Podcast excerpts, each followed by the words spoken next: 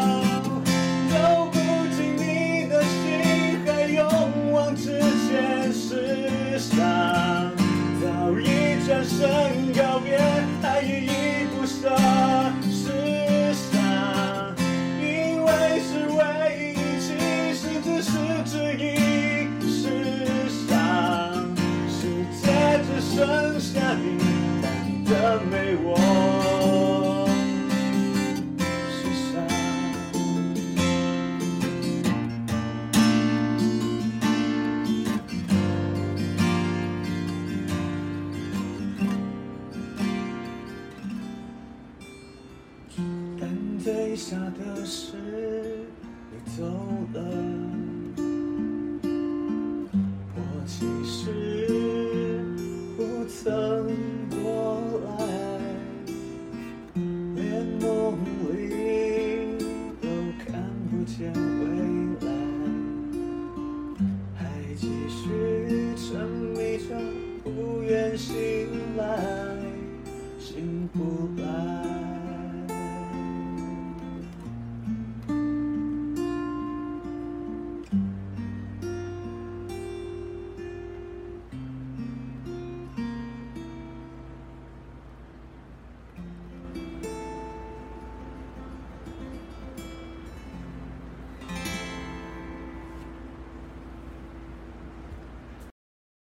嗨，大家好，我是阿抛，欢迎收听阿抛的即兴音乐创作。每个礼拜天晚上十点，用二十分钟的即兴音乐畅聊，陪你一起即兴面对日常与不日常的种种。即兴是一种生活态度，也是一种创作方法。活着总有太多包袱与限制，什么是成功，什么又是失败？不如就接受每个当下，安心碰撞。一开始听到的歌曲是我的音乐好伙伴马尔帮我弹奏跟编曲的，吉他功力一听便知比我好非常多，哼，感谢他。之后我们也会有合作一些歌曲，再跟大家分享。这首歌的名字叫做《是傻》，一样也是在点点上面某一天的问题。那个问题是我曾为爱做的哪些傻事？我是这样写的：在爱里什么不傻？走路傻。说话也傻，连呼吸都傻，但有爱，那是幸福，那怎么会傻？于是少了爱，等待是傻，思念是傻，陪伴也是傻。走不进你的心，还勇往直前是傻；早已转身告别，还依依不舍是傻。以为是唯一，其实只是之一是傻。世界只剩下你，但你的没我是傻。但最傻的是，你走了，或其实不曾过来，连梦里都看不见未来，还继续沉迷着，不愿醒来，醒不来。的确，当你有爱的时候，很多事情即使看起来傻，那也不是傻，因为是你跟另一个人一起开心在其中的。真正傻的时候，是只有单方面的爱。但我后来在想，其实这种爱。不一定只限于感情，也可以是针对你的你想做的事情、你的兴趣、你的理想。当你有热情、有热心的时候，你会花大量的时间或是资源在这个东西上面。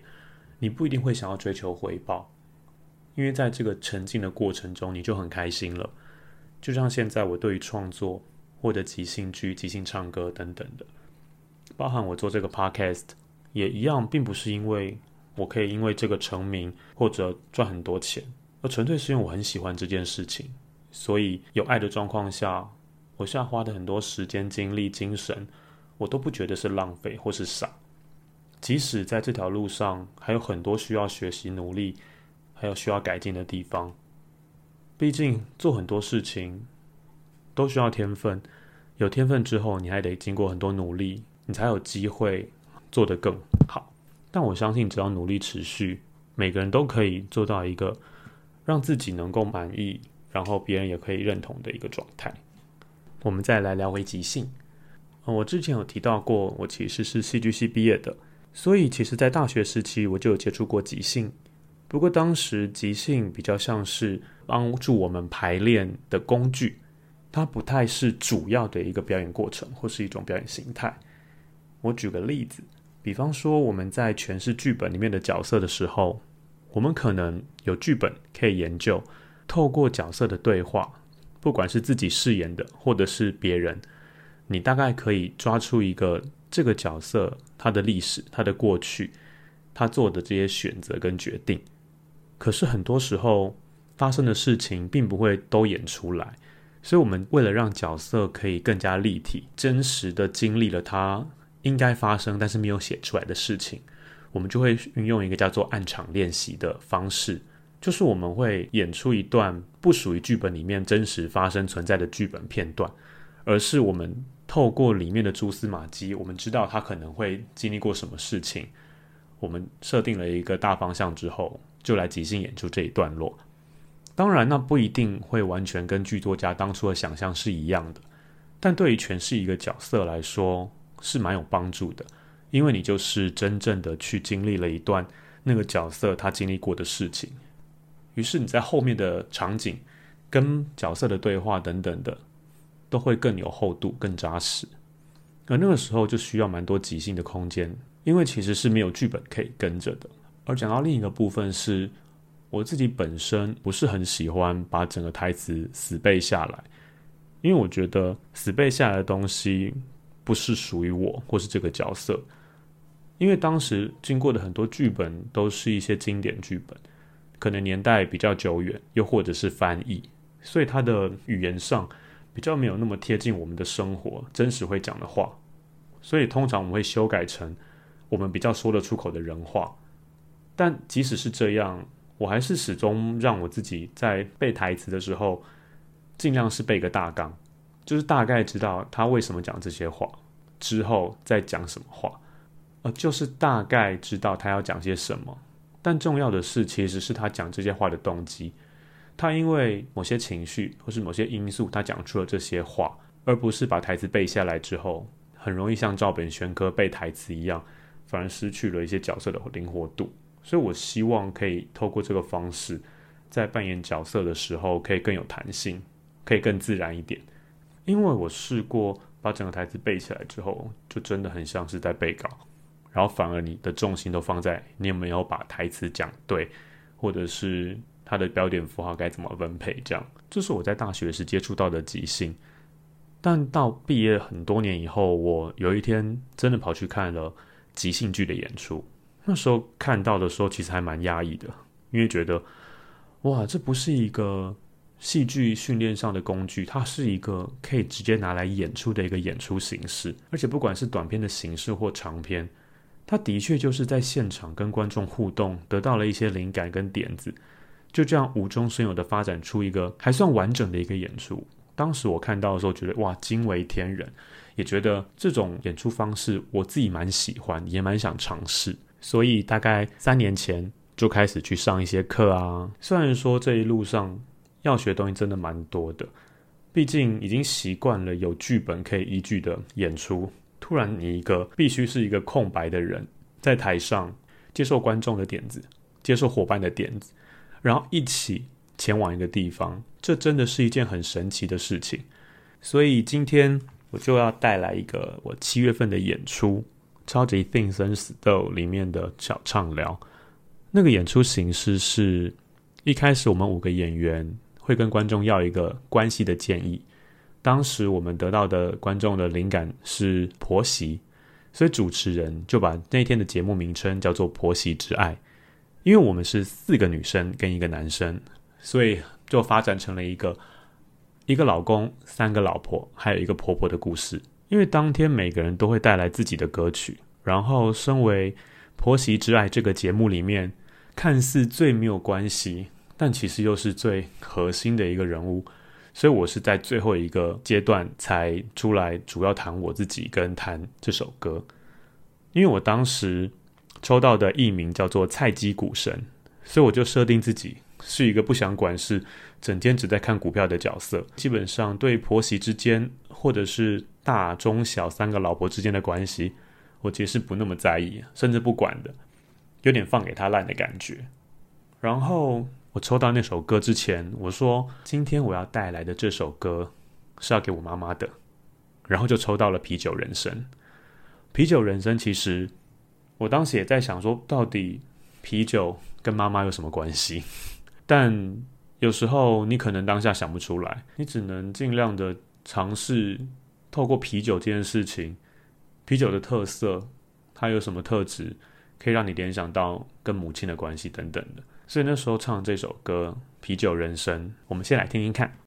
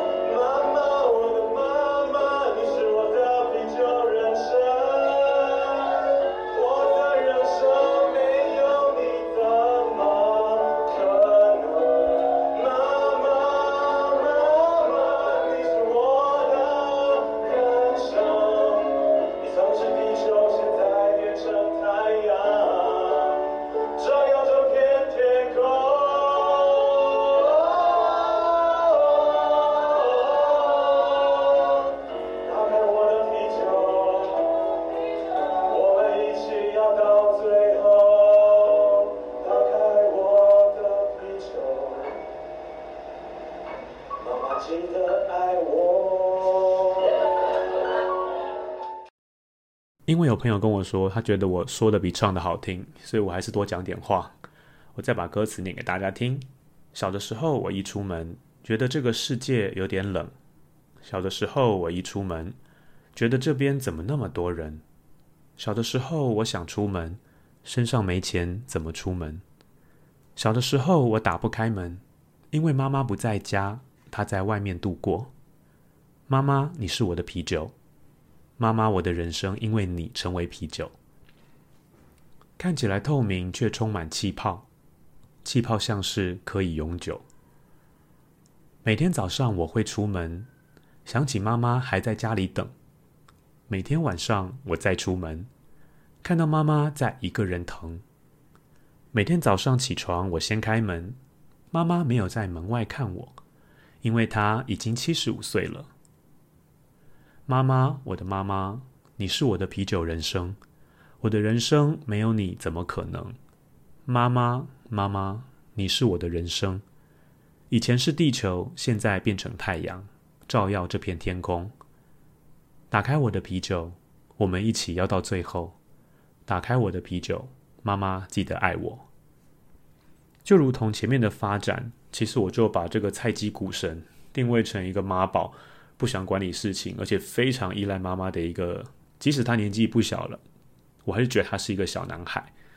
因为我们在歌词里堆叠的是，他其实小时候家里因为爸爸早逝，妈妈很辛苦带大他，所以他很依赖妈妈。反过来，妈妈其实也非常依赖这个小孩，因为他年纪很大了，还是会每天早上起床的时候看看他的孩子过得怎么样。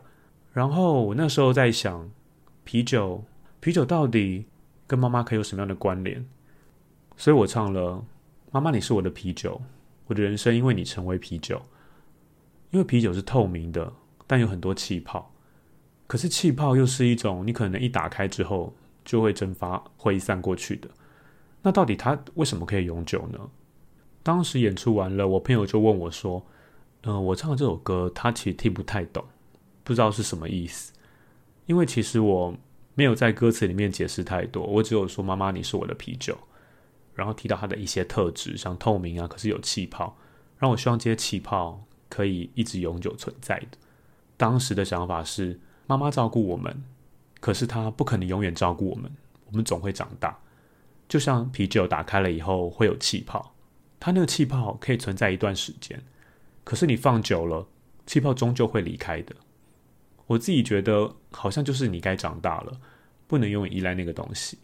但是我那个角色菜鸡股神却希望气泡可以一直存在，就像妈妈一直都会在，妈妈可以一直保护他，带着他。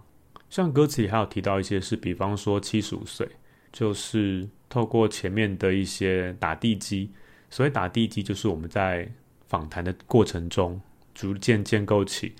这些角色的过去的历史，比方说他的身份背景啊，他们之间发生过什么事，所以当时打了一个七十五岁。那我不知道听众朋友自己听到这样的歌词，你有什么想法呢？或许会有一些跟我不一样的想法。这让我想到第一集跟大家介绍的歌《千百万个我要自由》，里面有一段，就是我说我第二次唱的时候忘记的那一段。那时候我唱着，每一片落叶都有一道彩虹。却没有一颗是属于我的地球。唱的当下其实不很明白这是什么东西，可是事后回想，啊，连每一个落叶都有曾经灿烂的时候，那个灿烂像一个彩虹，或者是它的美好就像一个彩虹，它出现过，但终究会消失。但它出现过，可是我就是那个徘徊了十年却找不到自己人生方向的那个角色，却说我过了十年。就始终没有找到自己该去的地方，也没有一道光，连一个我可以生根的地球都没有。我觉得很多时候，勇敢的唱出来，你虽然不一定知道你在唱什么，就像你人生中有些决定你不知道该怎么做，那你就做了。